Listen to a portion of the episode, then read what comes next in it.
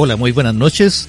Hoy en día me encuentro completamente solo porque mis amigos que en este momento estaban conmigo me dejaron. Uno por, por amor y el otro por trabajo. Pero como siempre estoy aquí con mi amigo Víctor Cuevas y, nunca solo. Nunca solo porque los invitados son parte de, esta, de este programa. y Memo el mismo que está enfermo, Memo el mismo. Sí, se le dio gripe, así que un mimo con gripe como que no sirve mucho. Están nuevamente escuchando Hecho en Conce. Eh, chicos, eh, bueno, recordar muchas cosas, entre ellos, por ejemplo, eh, mañana 27 tenemos REC, REC en, la playa, se cambió del 28 que iba a ser en el Araquete, se cambió para mañana en Lenga. Háganse el ánimo de caminar harto porque entrar a Lenga un fin de semana en auto es complejo y más con un evento de ese tipo va a ser peor todavía.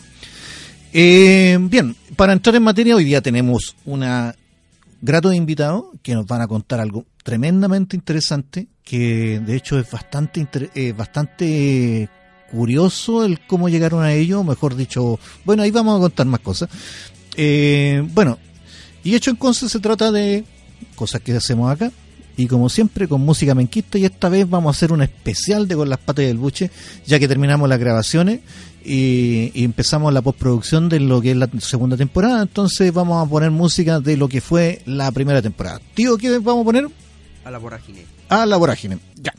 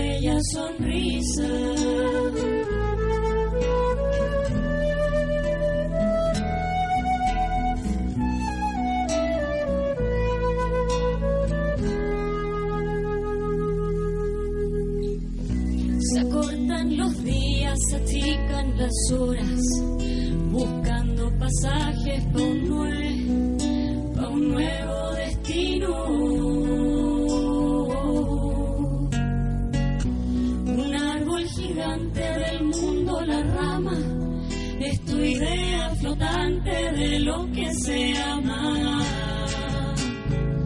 El amor con tanta prisa, removiendo los huesos, libera el peso de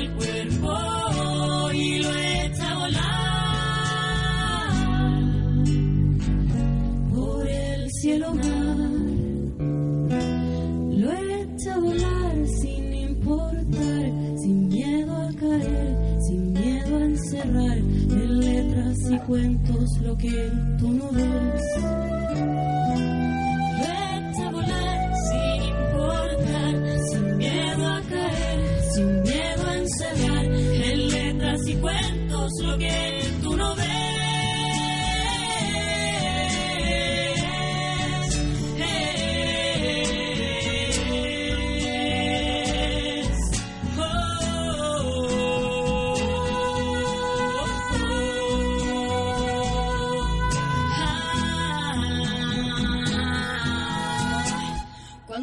Ciudad se venga abajo del amanecer,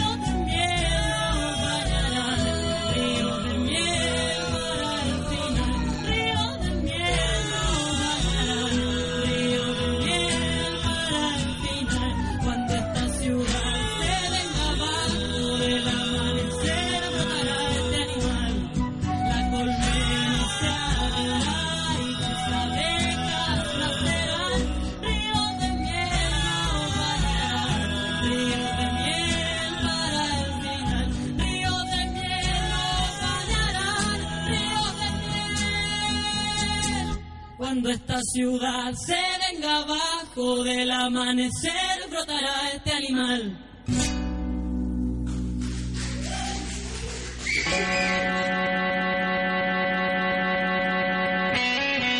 Bueno, estamos de vuelta nuevamente.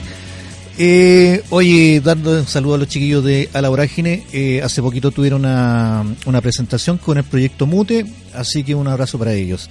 Y, y justamente, hablando de teatro, eh, nuestros invitados de hoy en día tienen que ver con el teatro penquista, lo que se hizo en dictadura, acá en Concepción. Y ellos se pusieron a hacer una investigación de que, porque es una etapa desaparecida en la época, de- en esa época oscura, en, en donde todo se vino abajo, eh, en, en cuanto a música, eh, teatro, danza, pintura, y ellos quisieron rescatar más o menos qué se estuvo haciendo en esa época.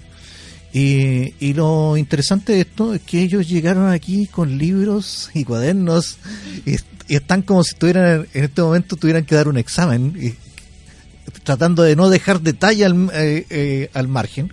Entonces, yo quiero que se presenten. No sé, ahí el micrófono de usted, Por- Eh, bueno, más, más cerquita. eh, hola, eh, mi nombre es Nora Fuentealba, soy actriz de profesión y magíster en Teoría e Historia del Arte. Y ella es mi compañera Pame, que se va a presentar. Buenas tardes, mi nombre es Pamela Vergara, soy tomesina. Eh, soy profesora de lenguaje y comunicación y tengo un magíster en literaturas hispánicas en la Universidad de Concepción. Amante del teatro, ¡Wow! cabe destacar. Mira, aquí entonces yo soy el más ignorante de todo entonces. ya chicos, mira, eh, yo los veo que están tremendamente preparados, eh, porque ustedes, partamos por, ¿por qué quisieron hacer esta investigación? ¿De dónde salió la chispa para hacer este cuento? Bueno, eh, la investigación nace el año 2017 con otra compañera más que es Marcia Martínez Carvajal.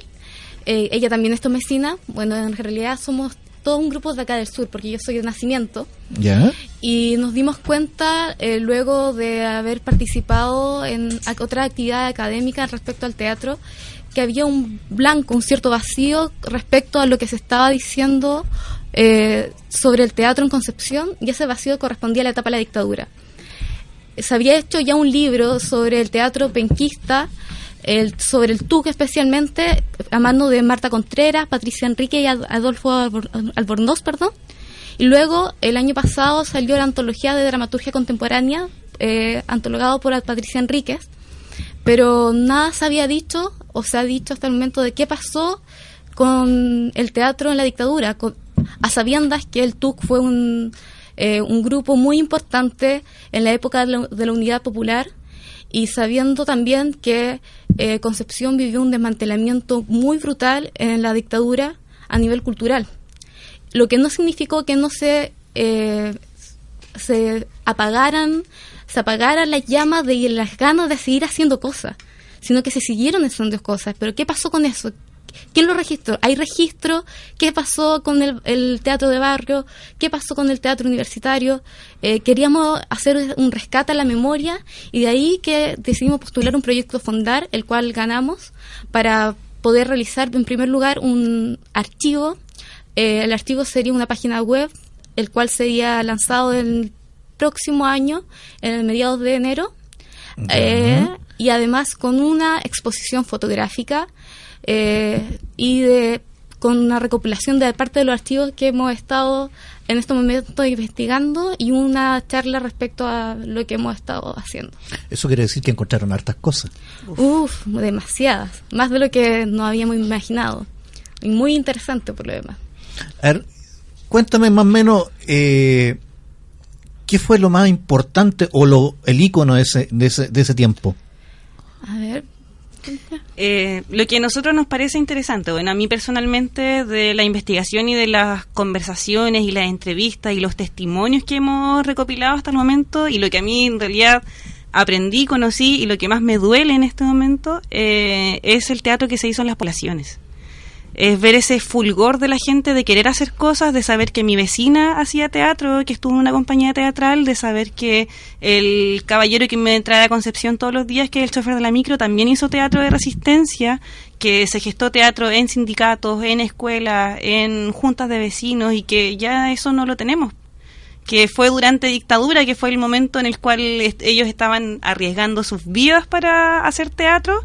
Eh, se hizo mucho teatro en muchos lugares porque era una forma de resistencia a la, a la dictadura y la forma de como un medio de comunicación también, porque los medios estaban obviamente manejados por Obvio, sí. del tirano para abajo. po. Sí. Entonces, eso es lo que a mí más me llama la atención, el, el que ellos se, se recuerden de todo lo que hicieron, lo, todo lo que arriesgaron, eh, y que ahora que supuestamente ya no estamos en, en una dictadura, ya no existe, ya no hay Y trabajar en esos tiempos y haber tenido una dosis de adrenalina grande.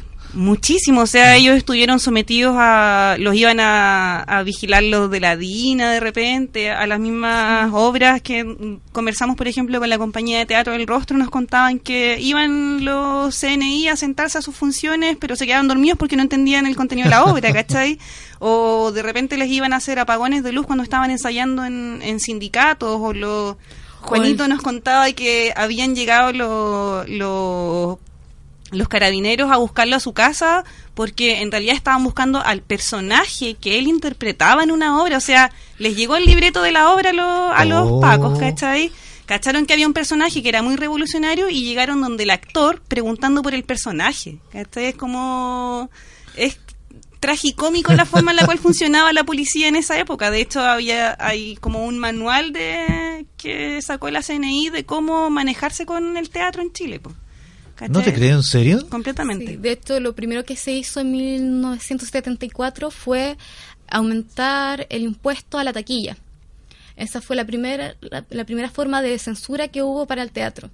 Y eso es lo que hacía cuando se encontraban con una obra que era realmente eh, peligrosa, por decirlo de alguna forma, era subir el precio al piso, como lo pasó con Retablo de Yumbel, que es una obra que escribió Isidora Aguirre para el grupo El Rost- Rostro, en el cual habla de la matanza de, de Laja. Y en algún momento del relato de la dramaturgia se nombra a los muertos de Laja, lo que fue el año 86, el año del atentado Pinochet, lo que imagínate lo político que pudo haber sido haber montado esa obra. La obra no duró ni tres días montada porque le subieron el precio del piso al doble, al triple. Y finalmente no se montó más y esta obra en el extranjero fue furor. Pero aquí en Concepción nunca Oh, más. sé que no tenía, no tenía de- dato de eso. De hecho, hay una anécdota que tiene el Teatro del Rostro, que es cuando ellos estaban, el atentado a Pinochet fue en el momento en que ellos estaban representando la obra en el Colegio Médico, en Concepción. Oh. Y cuando ellos salieron, o sea, a ellos les contaron mientras estaban actuando, les contaron, no, ya intentaron matar al tirano, y ellos siguieron actuando así con más ganas todavía. Y después de eso, claramente la obra le subieron la taquilla y no pudieron, no pudieron seguir representándola, porque igual hay, cabe destacar que el teatro que se hizo en ese entonces era un teatro absolutamente autogestionado. No habían Obvio, sí. recursos, obviamente. Nadie te lo va a pasar de- tampoco. no, pues entonces eso igual es súper lindo y son historias y testimonios súper bellos para recalcar. O sea, la gente de teatro hacía teatro porque amaba Oye. realmente el teatro. Oye, entonces, tam- porque estamos hablando del teatro no oficial. ¿Había un teatro oficial también?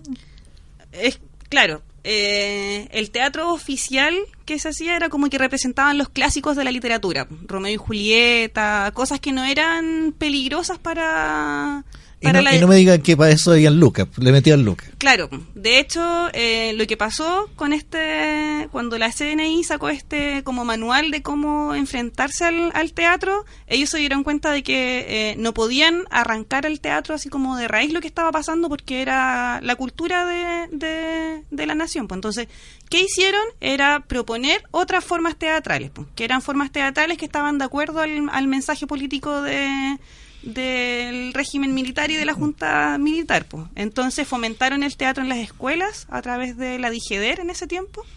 Eh, pero todas las obras que se hacían en las escuelas eran estos clásicos de la literatura, pues, que no afectaban No, pues. mayormente al pensamiento crítico de los estudiantes. pues. Eran como eh, los clásicos Romeo y Julieta o cosas por ese por ese estilo Que no pensaran.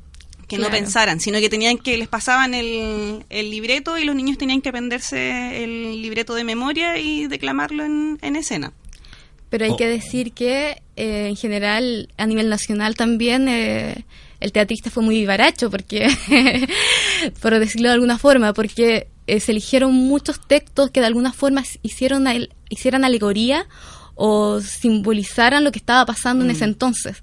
Entonces no se hablaba de forma directa de aquello que se estaba pasando, pero sí se hacía una crítica voraz a lo que estaba sucediendo y nadie quedaba ajeno y se, a lo que estaba, se estaba poniendo en escena.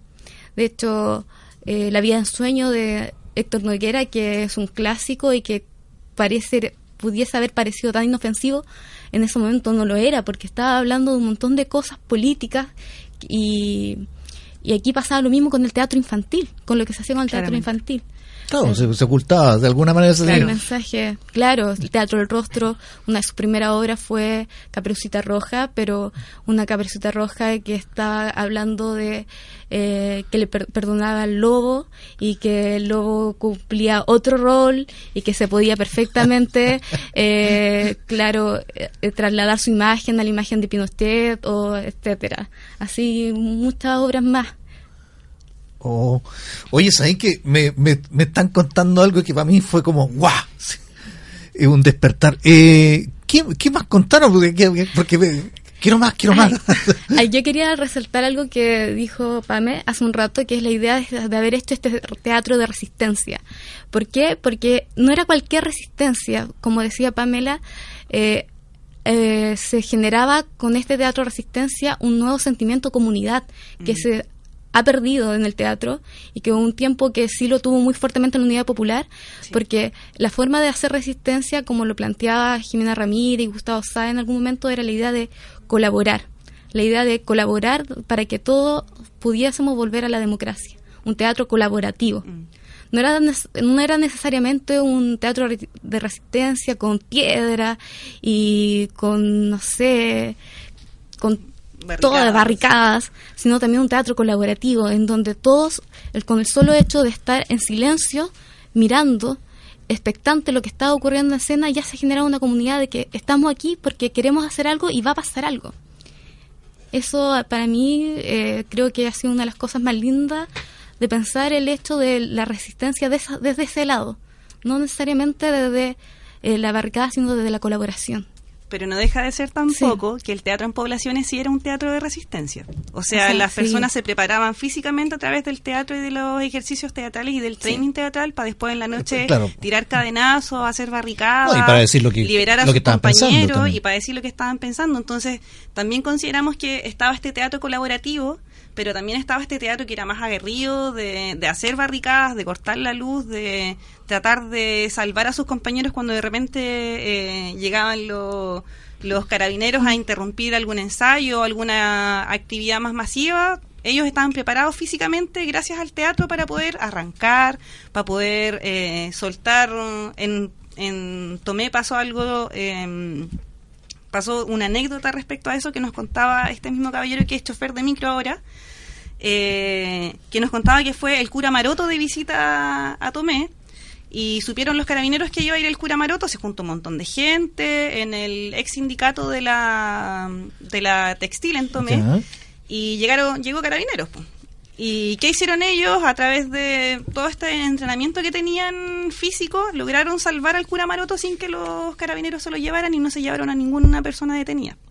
Porque lograron o saltar por las ventanas o esconderse o hacer otras cosas, ¿cachai? Entonces, estas prácticas teatrales que se dan en, en poblaciones también sirvieron para entrenar el cuerpo po, y para Obvio, hacer comunidad y para poder arrancar de carabineros y para poder establecer también cierto tipo de estrategias para resistir. Qué interesante. Oye, me trajeron el tremendo tema ustedes. Eh, vamos a ir a un tema porque vamos a dejar una pausa, pero les voy a dejar una, una pregunta. Eh, el golpe fue el 11 de septiembre del 73. ¿En qué estaba el teatro penquista justo poquito antes del golpe? Y nos vamos con Carla Loyola. Carla Loyola.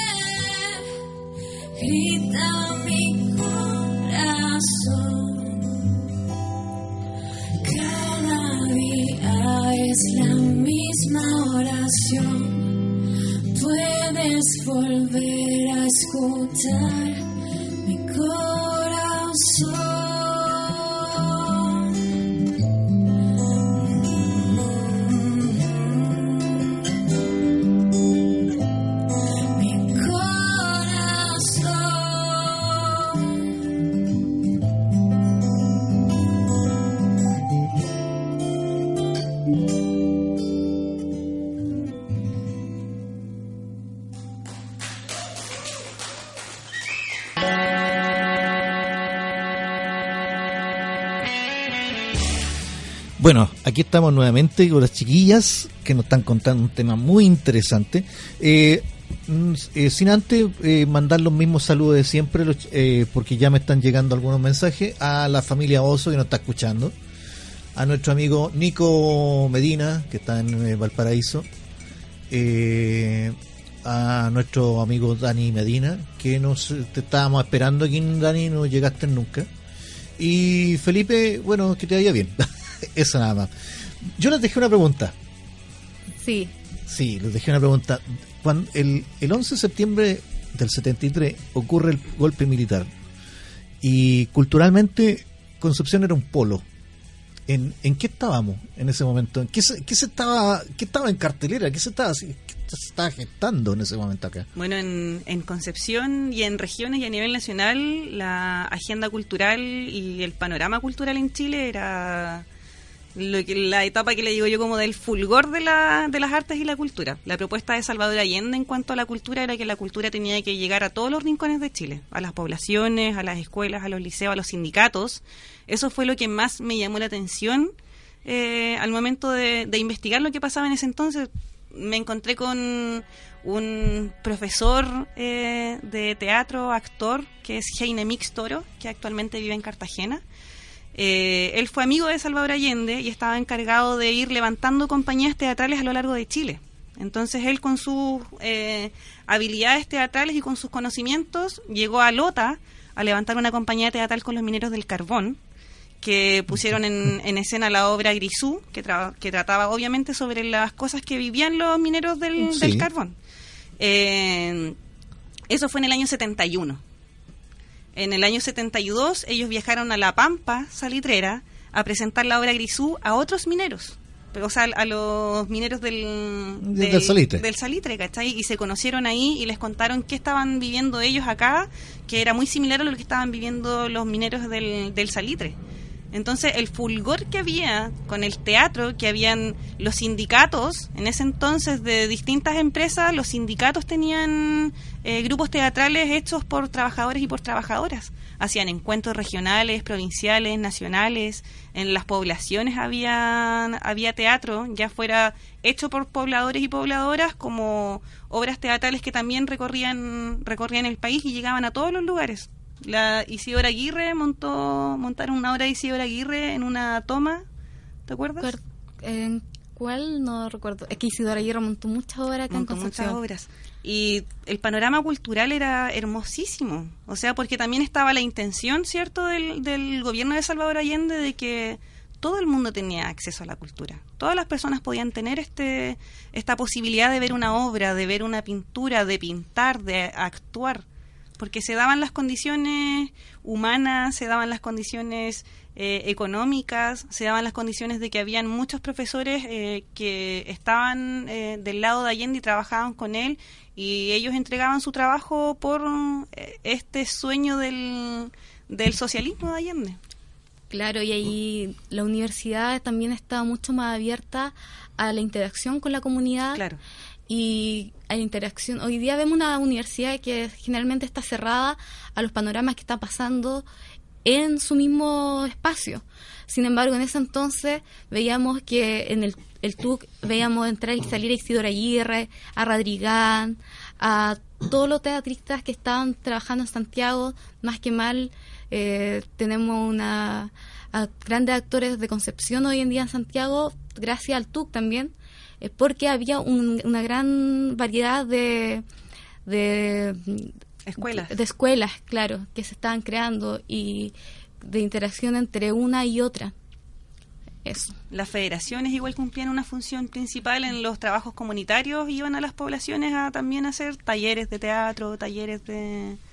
Me, de- me causa una pena terrible escuchar en lo, de lo que se estaba haciendo y lo que terminamos. Y de, y de hecho, así como que no era solamente el teatro lo que se promovía, sino que era el teatro, la música, la pintura, la danza. Era Era hacer Un- valer la persona por lo que creara absolutamente, y no por lo cuánto ganaba. absolutamente. Mm. Que me- Ese me- era el- tremendo, el- el tremendo- panorama sí, cultural tremendo en- cambio que sufrimos. Eh, chuta, eh, me quedan me quedan muchas preguntas con respecto a porque yo me imagino que yo yo bueno yo durante la dictadura yo era era niño pero antes de llegar a la democracia tenía 18 19 años de hecho y, y yo tuve un rol en la iglesia. Participé en la iglesia en los campamentos infantiles en los centros vacacionales y también se hacía harta cultura. Y me imagino que la iglesia en ese momento eran eh, eh, ellos llevaban el el estandarte del, del de la población Eran aliados, de hecho, la, Sí. la iglesia cumplió un, un rol súper importante en la dictadura para el, est- este la cultura que se estaba realizando también, o sea, muchos grupos culturales de música, de literatura, de teatro, estaban al alero de la, de la iglesia católica, de las Era pastorales, era súper fuerte, de hecho, muchas iglesias y muchas capillas se ocuparon como salas de ensayo porque se sentían Sí. más, la gente se sentía más protegida, o sea, eh, está la, la, mm, cuando se formó el rostro, se juntaban después de, iban todas las personas que querían formar parte del rostro y iban a misa y se quedaban después de misa. Sí, eso lo Aunque no fueran parte de, de la iglesia, tenían que fingir que iban a misa para poder ensayar la- las obras después, ocupar el- la iglesia. Las capillas, la vicaría igual cumplió un rol súper importante. Había una iglesia guerrillera en ese momento. Sí. Había un, una- un fragmento, hay que decirlo, de la iglesia que era muy era guerrillera y que sabía que la- con la cultura se estaba se iba a poder hacer algo, se iba a poder resistir y, y le y le dio le prestó paño, le prestó paño y, y aquí creo que muchos teatristas de lo que vivieron esa época lo dicen. Sí. Sin ellos no hubiesen podido hacer el teatro que estaban haciendo, efectivamente. Sí, mucho, eh, bueno, mi primera obra de teatro la vi en el salón parroquial. Sí, completamente. La parroquial, la pastoral obrera cumplió una función súper importante también. Porque igual el teatro se hacía ahí, por ejemplo, ya para los niños, para las niñas había mucho teatro. Los adultos ensayaban en, en las Sí, capillas. Me, me causa un... Las un- puertas de la iglesia estaban abiertas a la cultura. Es como que yo le contaba ahora un poquito antes a los chicos cuando hablamos, cuando tocamos el tema de la, de la importancia de la iglesia igual, que fue el momento en el cual la iglesia fue una aliada. La iglesia católica fue una aliada. Sí. Eh, bueno, en- yo también recuerdo muy bien en qué, en qué época la iglesia cambió el mando. Eh, yo trabajaba en los SEBA y, y se nos cortó el, el... El SEBA era un centro vacacional para los niños que no tenían recursos, donde nosotros hacíamos vacaciones para los chicos que no podían salir.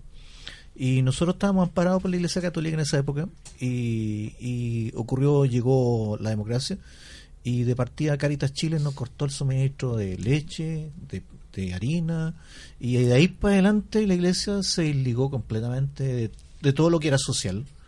Y ahora, eh, bueno, no, ya es, ya es otro tema, pero eh, a nivel cultural se, se perdió. Eso pasó harto con, bueno, también lo mencionan al menos las personas con las que yo me junté que hacían este teatro de población.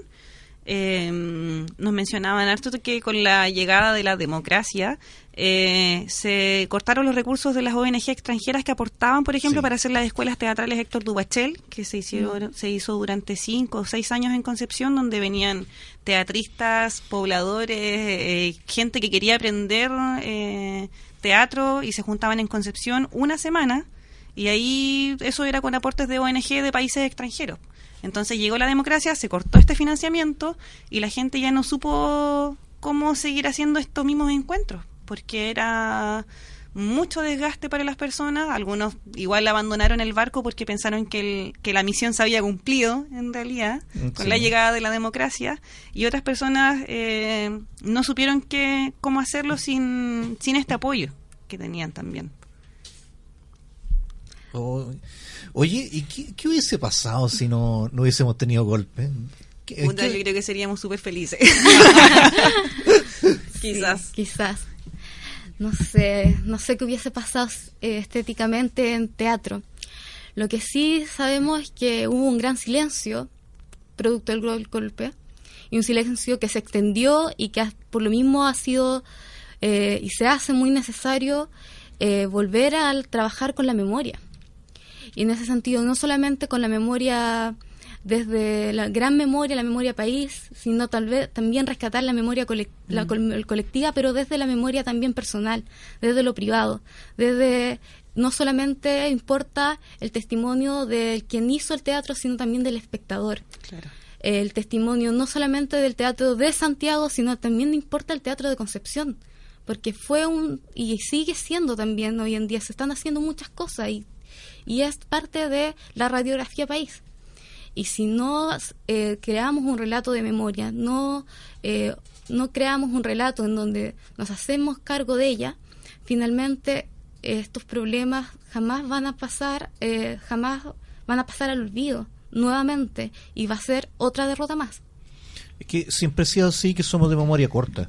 Sí, toda Es la que, vida, sí. es que, bueno, ahora el sistema funciona para Sí. que nos desmemoria. po.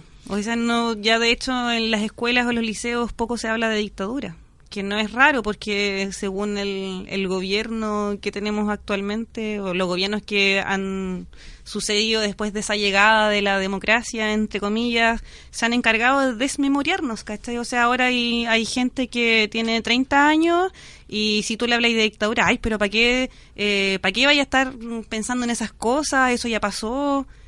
Loco, hay gente que todavía no encuentra a sus hijos, ¿cachai? ¿Cómo podéis decir que eso ya pasó? No tiene sentido, pero porque la tele, porque los medios, porque la radio, porque la prensa le están diciendo que tienen que olvidarse, ¿cachai? Que es un tema que ya hay que olvidarlo, poco menos. Entonces, si se nos Es que- impone es esa el- desmemoria... El tema, el tema yo- yo, eh, personalmente encuentro que no, no ha cambiado mucho, porque antiguamente nos, nos obligaban a hacer con violencia lo que nosotros no queríamos, y hoy en día nos obligan con dinero. con dinero. Y nos tienen involucrados con dinero, nos han envuelto, nos han envuelto en un sistema que si no vamos para, no, va, no vamos con esa corriente, eh, no podemos subsistir. Eh, todos estamos en FP, ninguno puede salirse de ella. Eh, y, y- y- y, por ejemplo, me estaba acordando de dónde estamos en este momento. Esto era un mercado. Este era un mercado eh, porque existían mercados, micromercados en cada población. Y, y esto era parte de un mercado donde la gente se juntaba, hacía sus completos. Y hoy en día funciona todo a base de centros comerciales. Mm.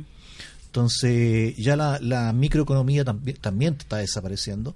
Entonces, no sé en qué vamos a parar. Lamentablemente, más encima, estamos eh, embobados. No, no somos capaces de sacar nuestra voz y decir esto está mal. Eh, nos meten el dedo a cada rato y, y va a seguir pasando. Eh, chicas, eh, lo que están haciendo es espectacular y yo me pregunto, ¿esto dónde va a quedar? Eh, hay varias plataformas en las cuales también se va a poder observar el- la recopilación de archivos, que ha sido muy hermosa también, encontrarse con videos.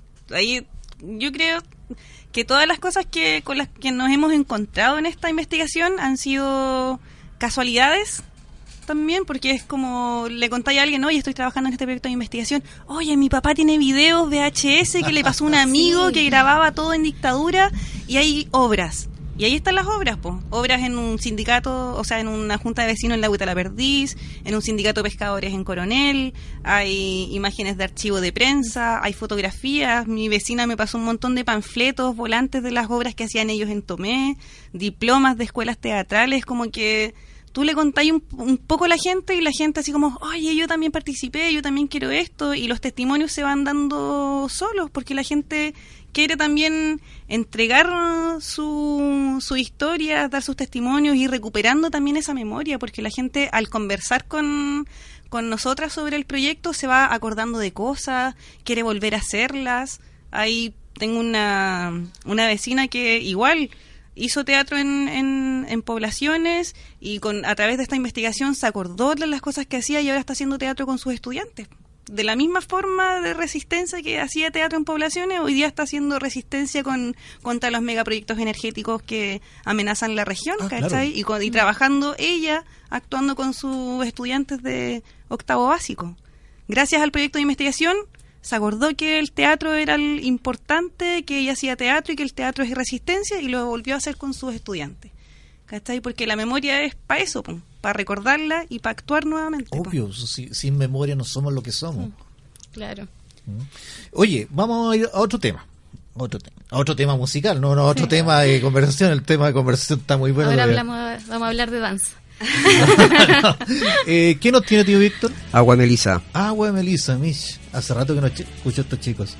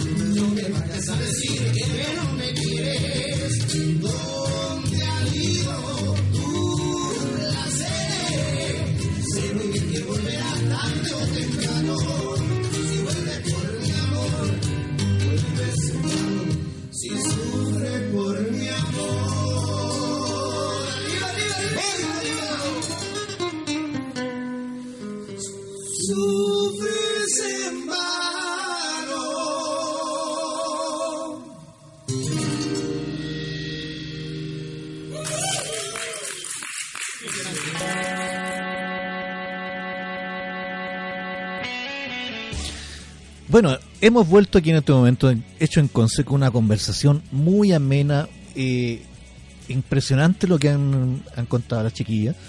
Eh, yo quería con- eh, preguntarle con respecto a los íconos, o í- íconos, hitos, eh, eh, que que con íconos con hitos, entonces, íconos, pala- palabra nueva. Eh, ¿Qué marcó la, la etapa de dictadura a nivel teatral en esa época? ¿Qué, qué, qué es lo que ustedes podrían rescatar de esa época que eh, marcó pauta o fue fuerte? En Concepción hubo agrupaciones que se han, bueno, agrupaciones como El Rostro que se ha mantenido durante el tiempo. Estaba la agrupa- agrupación El Caracol, de donde se desprende el rostro. Y a mí me llama mucho me llamó mucho la atención el trabajo del TUE, que es el Teatro Urbano Experimental, que fue la, se juntó un grupo de aficionados y de estudiantes de artes plásticas de la Universidad de Concepción y creó el TUE, que al principio hacía teatro infantil, pero luego eh, generó un área más performática. Y esta área más performática con, eh, se creó gracias a que ellos fueron partícipes de una escuela de teatro eh, del arte del actor, IRA, en donde tuvieron la posibilidad de estudiar con el teatro rim- rimoso, que le enseñaron una nueva técnica actoral que era la de Grotowski, que es un teatro más corporal. eh, y ellos dicen, contaba Ricardo Sepúlveda, participante de, de- de la agrupación, que ellos tenían solamente la noción de Stanislavski, que Stanislavski es gesto y palabra, pero no sabían que el gesto podía ser mucho más grande y que no necesariamente tenía que ser hablado, que podría ser en silencio, y que tal vez este silencio podía ser una herramienta mucho más eficaz para poder resistir. Y desde ahí crea, empezaron a crear performance. y una de las gran más, más conocidas en la que creó Patricio Zamora, que es Azul, que se hizo en 1982, que intervino en la Universidad de Concepción.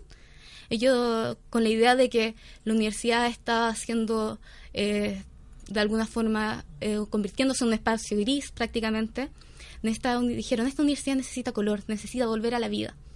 Y pintaron sus cuerpos de azul, se posicionaron en la Universidad de Concepción y a través de algunos eh, pasos de no, no voy a hacer pasos de baile mi profesor me, me mataría pero a través de, de frases coreográficas de frases, frases coreográficas se iban moviendo y iban también marcando el suelo con estos pigmentos azules.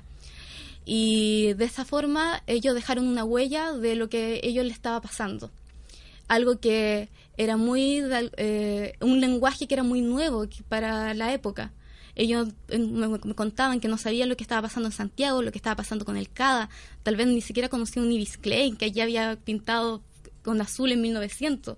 Ellos simplemente lo hicieron porque crea- crea- pensaron que esa era una forma de empezar a mover a la gente. Luego empezaron a crear presentaciones un poco más eh, callejeras, eh, que se instalaron en las calles como Barro de Arana, y contaban anécdotas, por ejemplo, que ellos se colocaban cartón debajo del vestuario para que los carabineros, cuando pasaran, les pegaran con la luma y no les doliera tanto.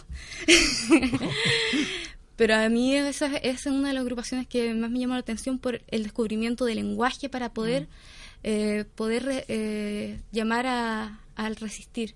No solamente desde la palabra, sino desde el cuerpo. Desde el cuerpo. Wow. El otro hito que le, les adelantaba un poco fue un encuentro, este, este proyecto se ha gestado también en base a casualidades, de que tú de repente comentáis que estáis trabajando hoy, estoy trabajando en un proyecto de investigación teatral, eh, de teatro en dictadura. Oye, pero si yo actué en dictadura, yo hice teatro en la población, yo hice teatro en el sindicato, y así empiezan a llegar los testimonios de las personas que quieren recuperar su memoria, que quieren contarle, que quieren entregar sus archivos, sus testimonios. Y fue como en esas casualidades que andábamos con nuestra compañera Marcia buscando un libro en una librería en Concepción. Y nos preguntó el, el librero, ¿para qué necesitan ese libro? No, es que estamos trabajando en un proyecto de investigación teatral. Y uno de los amigos del, del librero nos dijo, oye, yo cuando era, o sea, a mi papá fue alcalde de, Co- de Coelemu y lo mataron para dictadura. Y yo con mi hermano, después de eso, nos mandaban unas escuelas de verano para hijos, hijas y familiares eh, pequeños de detenidos desaparecidos. Y había teatro, hacían teatro de títeres. La- esas escuelas de verano las creó eh, Jorge Barudi, un psicólogo, y él recuerda que fue la el primer momento en el cual volvió a reír después de la muerte de su papá. Y como él, muchos niños y niñas eh, pudieron como tratar de volver a reír o, de, de desprenderse un mínimo de ese trauma de tener un familiar desaparecido, o torturado o asesinado, eh, gracias al teatro que hacían teatro para niños. ¿cachai? Fue como también una forma de, terapia, de, no sé, de apagar un poco esa, esa llama de, de dolor que tenían siendo tan pequeños y pequeñas, ¿cachai? Y nos hemos encontrado así, con historias así mínimas que se transforman en, en una investigación más y otra rama más y otra rama más. Así que este proyecto eh, termina este año, en, o sea, el próximo año en enero, con una exposición fotográfica de lo que hemos encontrado en Artistas del Acero Que debe ser mucho, me imagino. que debe ser mucho. Eh, pero todos los archivos también esperamos subirlos a una plataforma web, que es una página web donde van a estar todos los archivos que hemos encontrado, ya sean de panfletos, de afiches, de videos, de audios, de diplomas, de textos teatrales, de manuscritos teatrales, todo va a estar en un soporte web. Y también se van a realizar charlas en distintos colegios, de Entomé, en En la escuela La Agüita La Perdí. en la Agüita de la Perdiz también, Oh, donde también se hizo sí. mucho teatro. Entonces vamos a estar también compartiendo estas historias y estos relatos con niños y niñas adolescentes que no se olviden, recuerden esto, esto pasó, esto sucedió, el teatro fue importante para liberarse un poco, para crear comunidad, para soltar el cuerpo, para perder el miedo, para atreverse a decir las cosas. El teatro fue un- una herramienta de, Y podría volver a hacerlo, ¿ah? y podría completa, o sea, de hecho, yo creo que siempre lo ha sido también, el teatro como forma de liberar el propio cuerpo y buscar la liberación del resto. Sí, completamente. Y en ese marco también vamos a realizar un conversatorio con otra investigadora, con una investigadora invitada, al que le estaremos, vamos a darle la noticia, eh, la fecha pertinente en el momento adecuado para que estén todos invitados y puedan asistir y podamos también de esta forma dialogar y que no sean un archivo muerto, sino un Mm. archivo en diálogo. Y así hacer partícipe toda la comunidad de lo que nosotros hemos estado eh, afortunadamente pudiendo trabajar este año eh, gracias a Fondar. Tremenda investigación.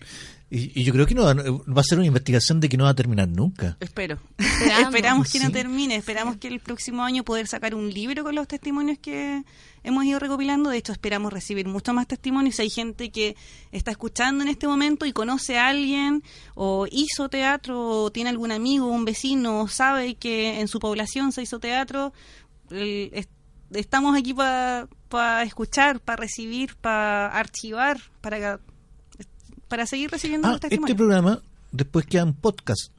Yo lo- se lo envío a usted y, y bueno, no va a faltar que lo escuche, así que mencione los correos. Ya. Ah, ya. Mencionamos, ya voy a, voy a poner al aire mi correo personal. No te preocupes.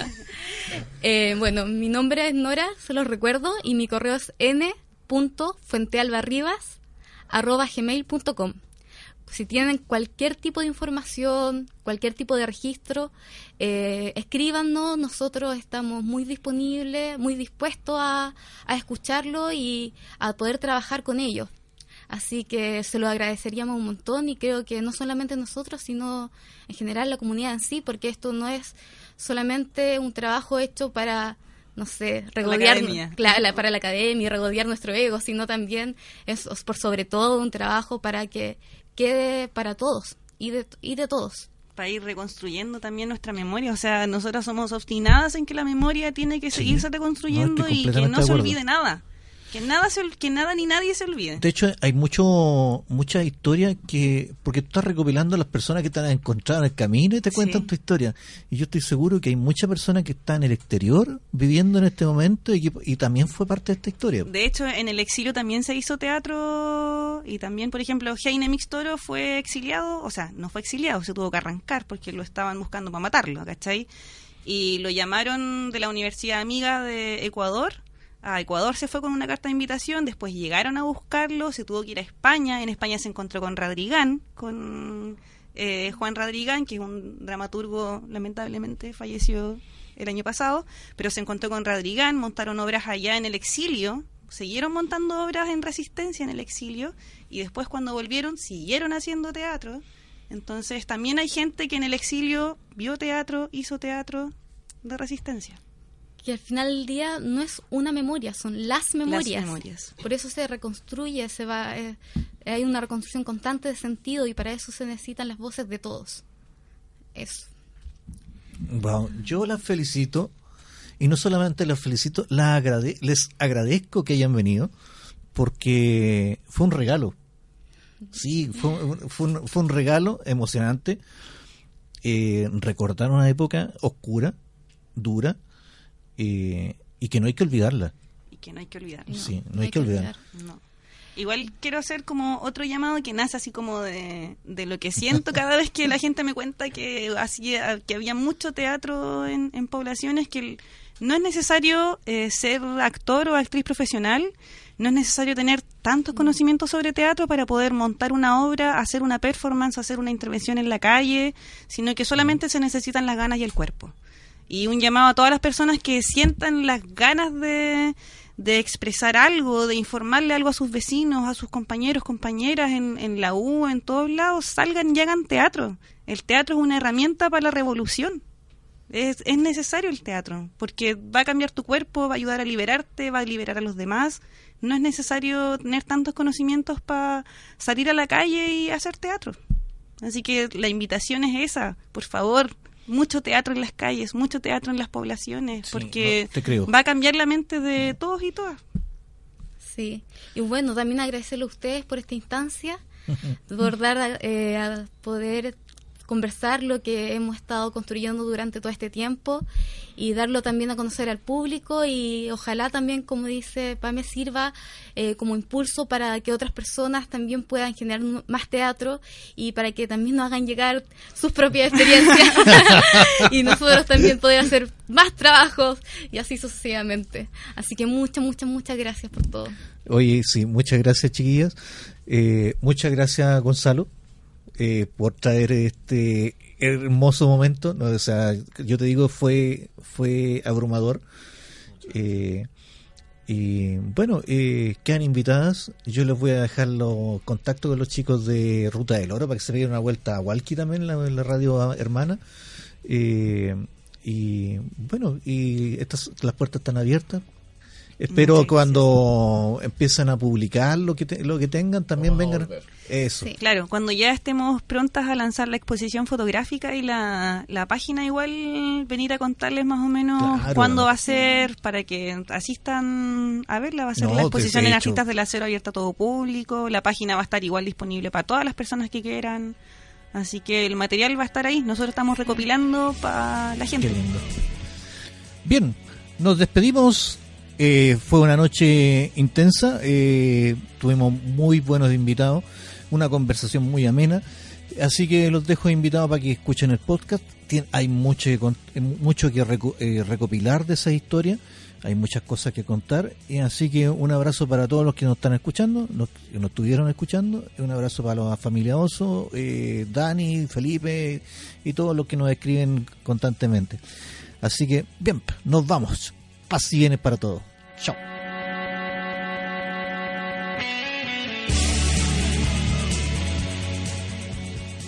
Veintidós horas, cinco minutos. La televisión es el espejo donde se refleja la derrota de todo nuestro sistema cultural. Escucha Radio Lorenzo Arenas, 107.1. Y todos los jueves entre 21 a 22 horas, Hecho en Conce. Música, cultura, arte, periodismo, libros y cine. Un programa de bajo presupuesto pero con mucha, mucha y realmente mucha cafeína. Aquí en el 107.1 en Radio Lorenzo Arenas.